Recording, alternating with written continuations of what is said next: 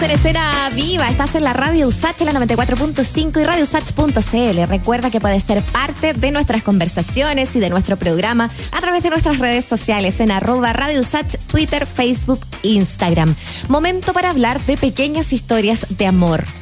Sí, así se llama este proyecto. Son eh, tres cortometrajes basados en un texto teatral eh, protagonizados por actores como Paola Volpato, Gabriel Cañas, Emilia Noguera, entre otros artistas. Eh, una suerte de, indagación, de experimento en torno a lo que es trabajar desde el teatro, desde la dramaturgia, pero también con ya la cámara y, y el aspecto cinematográfico ahí instalado. Es lo que nos presentará también dentro del Teatro Nescafé Online vía streaming desde el próximo jueves 19 de noviembre. Y ya estamos con Emilia Noguera en línea, actriz, directora teatral, dramaturga, para conversar acerca de este trabajo. Emilia, un gusto poder conversar contigo. ¿Cómo estás? Hola, muchas gracias. Un gusto también. Muy bien, gracias por la invitación. Bueno, felices de poder estar acá contigo y conversar acerca de estas pequeñas historias de amor y del formato en sí, ¿no? Primero que todo, como que nos cuentes, ¿no? De eh, ¿qué, qué, reflexiones previas, ¿no? Surgió con eh, esta nueva manera de acercarse a los textos, al teatro, eh, a eh, hacerlos también mezclarse con, con nuevos códigos, con, con las, las, pantallas de manera distinta. ¿Cómo surge eso?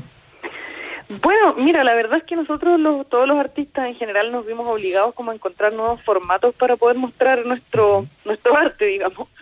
Claro. Eh, partimos con este teatro Zoom, ¿no? Como que descubrimos que tal vez podíamos hacer teatro desde nuestras casas, teatro entre comillas, entiendo que no es teatro, pero sí una forma dramática finalmente de, de mostrar un texto, de mostrar emociones, de mostrar, de contar historias. Partimos por ahí con esto de que cada actor estaba en su casa y la cámara era, digamos, la cámara del computador. Y después ahí eh, entre entre todos y también Cultura Capital con Francisco Lavarría y uh -huh. eh, decidieron como experimentar un poquito más y empezamos a abrirnos como que tal vez ya cuando la pandemia fue como menos cerrada así uno podía juntarse eh, de a poquitos claro. tal vez si nos juntábamos en un lugar y usábamos una cámara podíamos hacer como este teatro ya grabado después empezamos a pasar a, a darnos cuenta que, que, ya era como una cosa más cinematográfica, como un, un cor, como hacer un cortometraje. Pero es loco porque somos teatristas, no somos cineastas, entonces es toda una mezcla, una experimentación loca, así como para básicamente poder expresarnos dentro de esta pandemia. Pero bueno, ¿cómo está Emilia? Eh, Hola. Eh, entretenido porque siento que también como, digo, sin querer romantizar el encierro y asumiendo Ajá. que hay gente que lo ha pasado muy mal en pandemia. Sí, sí. Eh, claro, es como volver al origen, es como redescubrirte, sí. es también quizá explorar eh, cosas que a lo mejor no sí. hay descubierto. Y ya hablando de la temática de estas piezas, uh -huh. eh, yo creo que también tiene que ver un poco con lo mismo. En las parejas, en esta situación, en buen chileno, uno siente que frente a alguna crisis previa o algún Ajá. resentimiento previo, o, se, o, o cuaja o se raja. Y, Exacto. Y, y, ahí varios, bueno, esto en de un lugar o de otro lugar, digamos, ¿no? ¿Cómo, cómo, claro. llegaste, ¿Cómo llegaron a esa reflexión en el fondo? Mira, estos textos son, los tres textos, porque son tres cortos, eh, son de la Claudia Hidalgo.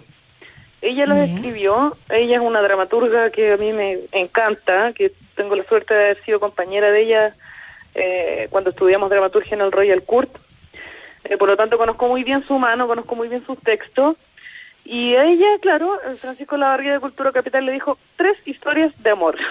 y ella fue y escribió tres historias de amor en pandemia. Eso es lo interesante que sí, tiene.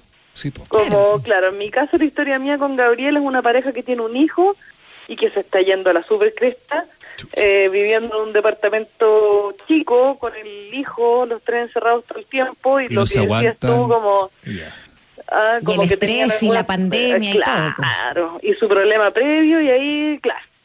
Entonces yeah. la Claudia tiene una sensibilidad muy bonita para escribir eh, y, y, que son unos textos muy ricos para para decir, digamos, para, para interpretar. Entonces tiene alta profundidad el texto. ¿Y las otras dos historias, eh, qué, qué otros escenarios románticos plantean en pandemia?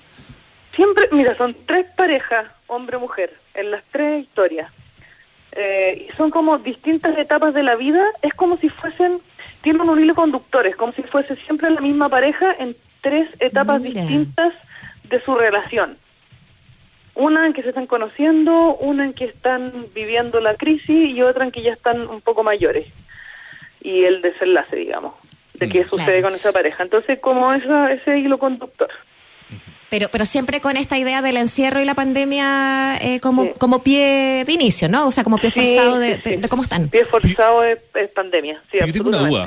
O sea, Ajá. eh, digo, bueno, evidentemente las realidades son, son tan diversas como, como sea posible, digamos, pero digo, eh, a ti la sensación que te queda a partir de estos textos, a partir de esta reflexión, a partir de esta mirada que ustedes proponen, eh, es que la pandemia reforzó el amor o, o no. En este caso en particular, Parece que no, ¿no? creo que no, no tanto. No, no tanto. Porque digo, hay muchos que dicen- la reflexión, Yo, pero, yo escucho claro, mucha gente que dice, ay, estrechamos nuestros lazos, Sí, tuvimos suerte. mejor sexo que nunca, Claro, fue tan rico sentirnos, hacernos parte de un, de un relato cotidiano, estábamos tan desconectados y volvimos a centrarnos Sí. en nuestra casa, en lo propio, dejamos de mirar afuera, nos miramos nosotros, perfecto, lindo. Pero Súper gente dice, no aguanté, perfecto por ellos, qué bueno, qué alegría. Pero para otra gente es básicamente, viejo, La no te soporto, no, no, no, no aguanto más. Me di cuenta, me di cuenta de verdad que no sé qué estábamos haciendo juntos hace tanto tiempo, digamos, o estábamos alargando una muerte que ya estaba declarada. Digo, no sé. Sí, lo nuestro va, más bien por ahí, te diría yo. Ya, ya. Sí. Perfecto. Ok. Bueno, es que Sí, genera, genera el conflicto. Es bien teatral también. Esto se debería O sea, ser hay- hay- pequeñas hay historias algo de bueno. desamor, po, ¿o no? ¿Ah? Debería ser pequeñas historias de desamor. Disculpa, que a lo mejor estoy muy Sí, enfático, mira, pero... sí, sería bueno, sí, podría ser. Claro. Sí. Oye, Emilia, Pero claro, mira, eh, también tiene la particularidad, perdona, de que, claro, por ejemplo, las directoras de mi corto son la Paola Volpato y la Dayana Amigo, que son actrices, ¿cachai? Entonces ya. también ahí hay una mezcla bien entretenida, como que tú decís, "Ay, ¿esto qué es? ¿Esto es teatro? ¿Esto es un corto? No, pues no un corto, porque no son cineastas, pero es súper entretenido eso ese formato. Mm. Oye, eh, Emilia, eh, y, y estas piezas eh, se van a presentar juntas, se van a ir presentando de a poquito. Lo digo por porque como tú haces también esta cosa como de hilo conductor, eh, nos cuentas, ¿no? De que, que tienen eh, como, como cierta relación estas parejas entre sí. Sí. o como que pareciera ser la misma pareja en diferentes momentos. Eh, ¿Cómo se afronta también, no? Se- ¿cómo, cómo se va a ver en el final? ¿Sabes qué? No tengo idea. tengo que averiguarlo. No sé si Claro. tú te refieres como si las dan todas juntas, si uno paga una Claro. entrada y las ve todas. Yo creo que uno paga una entrada y las ve todas. Yo creo.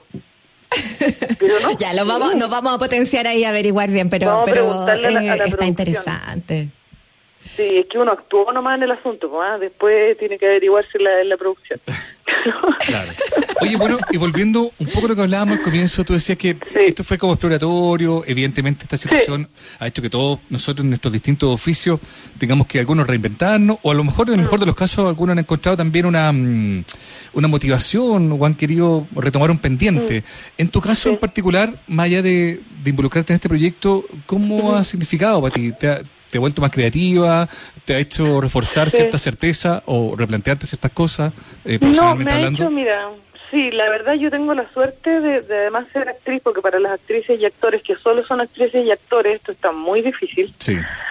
Eh, yo menos mal que tengo la cartita de la escritura, entonces la verdad es que eso me salvó la pandemia, de cabeza y de billetera un semi, pero sobre todo de cabeza, eh, porque escribo yo, por ejemplo, para todos los jueves estreno una obra Zoom para Caja Los Andes, entonces estreno, quiero decir, la escribo y la dirijo, entonces ensayo el lunes, martes, miércoles, jueves, escribo viernes, sábado, domingo, ensayo el lunes, martes, miércoles, jueves, escribo así. Wow. Y Te muchas una otras rutina, cositas entonces. que me han salido, sí. Y otras cositas que me han salido de escritura. También cositas de actuación y todo, pero pero siento que, claro, me ha potenciado mucho la soltar la mano, digamos, como escribir harto. Y Y en términos de- una suerte. Y en términos de, de temática más que de, de método, eh, Mm. ¿qué ha pasado también contigo este periodo como de, de, comillas, encierro o de reflexión, Sí. de miedo, de incertidumbre, sumado más a toda la cosa de la agitación social que vive Chile, un momento muy especial de nosotros, ¿te ha hecho también Sí, quizás eh, entrar en, en otro tipo de temática, quizás no tan explícitamente políticas, digo, pero, Mm. pero que se hagan cargo un poco de, de lo que pasa? Sí, yo creo que eso, eso pasa siempre con el teatro, como que tiene mucho que ver con el contexto que uno está viviendo. Lo que sí, confieso que a mí me ha costado harto la creatividad, porque para mí particularmente me sirve mucho salir. Mm. Yo creo que a todo el mundo, pero salir, mirar, ver gente, eh, ver qué hace la gente, estar en la calle. No, te lleváis muy bien con el encierro, porque hay otros que dicen, mm. oye, a mí la cuarentena es básicamente la, prolongación oficial de, lo que es mi mm, vida. ¿no? no es mi caso, fíjate, no. Pero, no. Pero nada, uno tiene que sacar creatividad donde sea, nomás porque finalmente es nuestro oficio. Yo, tampoco creo como en la inspiración divina, es pura concentración nomás, ¿cachai? Oye, Emilia, y el hecho de, de, ser tan social, tú decías, bueno, eh, el escribir me salvó un poco la cabeza, sobre todo la cabeza. Eh, además de esta rutina que tenías, ¿no? De, de hacer estas obras con, con los Andes, eh, ¿tenías o, estás en, en, otro proyecto elaborando otra cosa, otra obra, no sé, quizás lanzarte por, por otras áreas también, ¿no? de la misma escritura. Sí, bueno, además estoy escribiendo una obra para el dúo. Todo es como así por mientras, po. sí, un poco angustiante, pero por ahora está siendo así. Mm. ¿Cachai? Y claro, proyectos míos sí tengo, pero están... Uno no sabe qué crees que va a pasar, po, cuándo van a volver a abrir los teatros. Porque claro, estoy grabando una teleserie, por ejemplo, pero es que eso mm. ya es otra cosa, po. pero de teatro... Sí, está complicado y, y la incertidumbre algo que es compartido también por, mm. muchos actores, digo, eh, digo protagonistas de, la escena, ¿no? no necesariamente los que están mm. arriba del escenario, los que están frente a la pantalla. Lo hemos conversado largamente acá y quizá, eh, Emilia, tú también tienes como alguna mirada respecto de la asistencia o, poca asistencia, digamos, que ha habido de parte de la autoridad para mm. hacerse cargo de una situación tan particularmente compleja como la que está viviendo el mundo de la cultura. ¿Cómo lo lees tú? No, impactante. Pero claro, una extensión y una aclaración de lo que ya sabíamos, que básicamente les importa nada. Y la cultura y el arte no tienen el lugar en la cabeza de los políticos que, debería tener. no Ellos no son capaces de, entenderlo, siento yo. Lo ven como una prioridad número 10.000. Eh, no sé, yo más encima tengo tengo un hermano que vive en, en Berlín, que es músico. Ya. Entonces, lamentablemente tengo esa horrenda comparación. Esa referencia. Ah, ya, pero eso, como que, eso da envidia, ¿no? Eso no, bueno, espérate, a las dos semanas, de verdad, a las dos semanas que empezaron ellos con la cuarentena, a mi hermano músico le llegan, voy a decir el monto, yo sé que no hay que hablar de plata, pero no es de él, es del Estado. Cinco mil euros le llegan. Con una carta que le dice, estimado señor Noguera, ¿qué sería Berlín sin sus músicos? O sea, me encima agradeciéndole, ¿cachai? Muchas gracias por existir, ya que usted no va a poder trabajar estos meses por la pandemia, porque entendemos que su trabajo es en escena y con gente y la cuestión. Aquí van cinco mil euros para los próximos tres meses, para que pueda poder vivir tranquilo. Muchas gracias. ¿Así? No, pero, pero eh, yo entiendo la reír para no llorar impacto. Entonces el Diego me decía además, es, es tan lógico el círculo virtuoso, porque en el fondo mi hermano me decía, a mí me pasan esta plata agradeciéndome por existir, y lo único que yo quiero ahora es ser el mejor músico para Alemania que pueda, que pueda ser. Obvio. Les voy a devolver la mano, pero como pueda. Y ahí empieza el círculo virtuoso, ¿me entiendes? Entonces, mm. pero acá, uff, no, no, no está eso. Imagínate, pues, falta la educación. Es brutal, porque, porque Se, han desnudado como la, la precariedad en la que convengamos, siempre se mueve el mundo de la, de la cultura también, el fondo, la cuestión, ahí juntando las lucas, chuta, tratando de, em, en fin. Y, y, por otro lado, como la desidia de una autoridad que, yo no sé si por cuestión de gestión o directamente una cuestión ideológica, no sé cómo lo ves tú, directamente no entiende de qué trata el asunto. ¿Tú crees que es ideológico? Yo creo que es ideológico, la gente no, no realmente no entiende cuál es la en qué lugar debería estar la, la cultura. No ideológico, yo creo. Bueno, y desidia también, todo mezclado. Falta de educación, finalmente. que, parte, parte de eso, yo creo que iba a tomar también lo que lo habías dicho, ya lo habías mencionado, ¿no? El tema de la educación, cuando no pones la educación y la cultura en, en el mismo peldaño, y no lo pones en relevancia es, es un caos. Eh, tú también eh, has indagado en eso, te, te, has puesto a, hacer en esa, en esa área la, la, la, la profesora, quizás también, no sé, me, me parece que quizás ahí hay hay un tema de, que, que, podría explorarse de cómo cambiar un poco esto de aquí a futuro, un futuro mediano, mediano corto plazo, ojalá, po. Claro, yo, mira, por ejemplo, yo tengo dos hijas, una de ocho y una de cuatro, que están con su telecolegio y la cuestión. Y claro, tienen dos tareas diarias, la mayor, la de ocho, que mm, siempre, no sé, matemática y alemán, porque están en el colegio suizo, eh, castellano y ciencias sociales. Y siempre hay una tarea extra, que, que son las de música y las de arte, pero esas no son obligatorias. Esas son si tú quieres. Mm. Ahí partimos mal. De ahí en adelante ya no... Ahí partimos mal. ¿Cómo, lo solucionamos? ¿Por qué la tarea de arte y la de música son opcionales? Mm. Entonces ahí ya, partiendo por ahí, ya no se le da el mismo valor que los otros ramos. Bueno, ¿para qué decir que estén sacando las clases de filosofía y todo ese asunto? Imagínate. Mm. Mm.